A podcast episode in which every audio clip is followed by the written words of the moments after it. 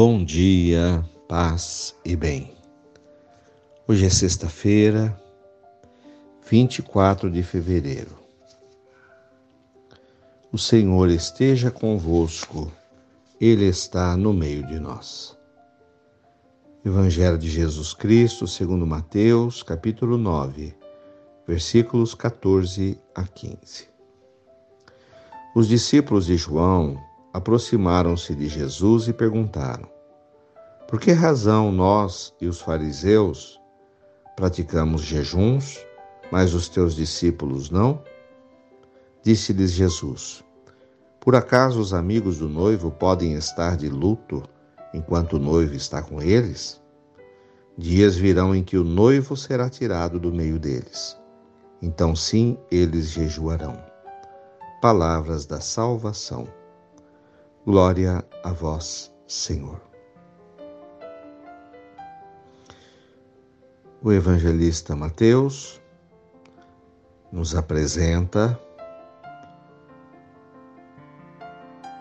os discípulos de João dialogando com Jesus a respeito da questão do jejum dizendo que eles e os fariseus fazem jejum, mas os apóstolos não fazem jejum. A questão do jejum, da prática do jejum durante a quaresma ou em alguns outros momentos da nossa vida. Nasceu no Antigo Testamento a prática do jejum como abstinência, como controle da vontade, praticar o jejum. Não comer, abster-se de comida por um determinado período, ou então de alguns, de alguns alimentos. Há na cultura religiosa católica é, o jejum alimentar total ou parcial e, e também o costume de abster-se de algum tipo específico de alimento.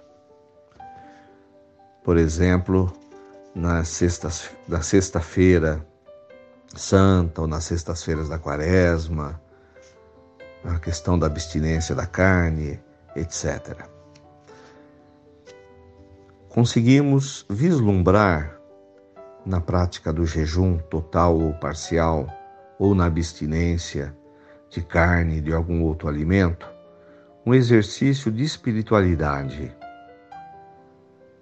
de controle, de educação da vontade,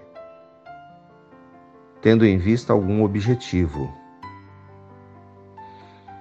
O que Jesus observa e ele critica é que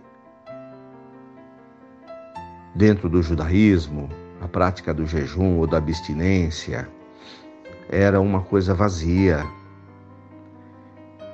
Eles faziam jejum, desfiguravam o rosto para mostrar para as pessoas que estavam jejuando,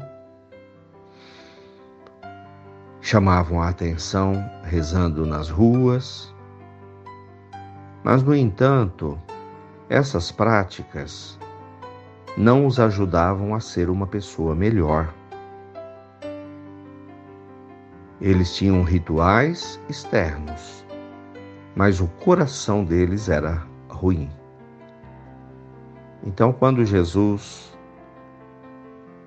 ele orienta os seus apóstolos, ele passa uma visão de uma religião que cuide da mudança interior, da conversão, que é o objetivo da quaresma para nós. Conversão, mudar de vida. Mudar de vida para ser uma pessoa melhor, uma pessoa mais próxima de Deus e próxima do próximo. Então, essa é a grande questão, disputa lá entre o judaísmo e Jesus porque Jesus queria que de fato os gestos de exercícios espirituais, como a oração, o jejum. Jesus fazia a prática do jejum. Na quaresma, ele fica 40 dias em oração, jejuando e fazendo penitência, mas tendo em vista o fortalecimento do seu eu interior para o enfrentamento da cruz, da dor e da morte. Jesus tinha os exercícios de espiritualidade, a vida intensa, uma vida intensa de oração, porém tudo isso se revertia em amor ao próximo. Depois Jesus ia ao encontro das pessoas e as pessoas iam ao seu encontro. Eram pessoas famintas, doentes, carentes, necessitadas de atenção e de orientação de vida de fé. Esse é o verdadeiro jejum, o verdadeiro espírito da penitência. Fazer os atos em si mesmo, que não levem a nada, uma mudança de atitudes, Jesus deixa claro que não é esse jejum que ele quer. Então há também o jejum da língua. Às vezes até melhor do que abster-se de comida. Mas jejuar na língua no sentido de preservar a língua para elogiar, para dialogar, para fazer o bem e não para prejudicar a vida dos outros, para falar o mal, para fazer fofoca, para criar um ambiente hostil.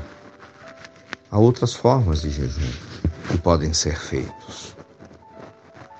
Mas qualquer que seja o exercício de espiritualidade da quaresma, a oração, alguma penitência, abstinência, que seja para nos tornar uma pessoa melhor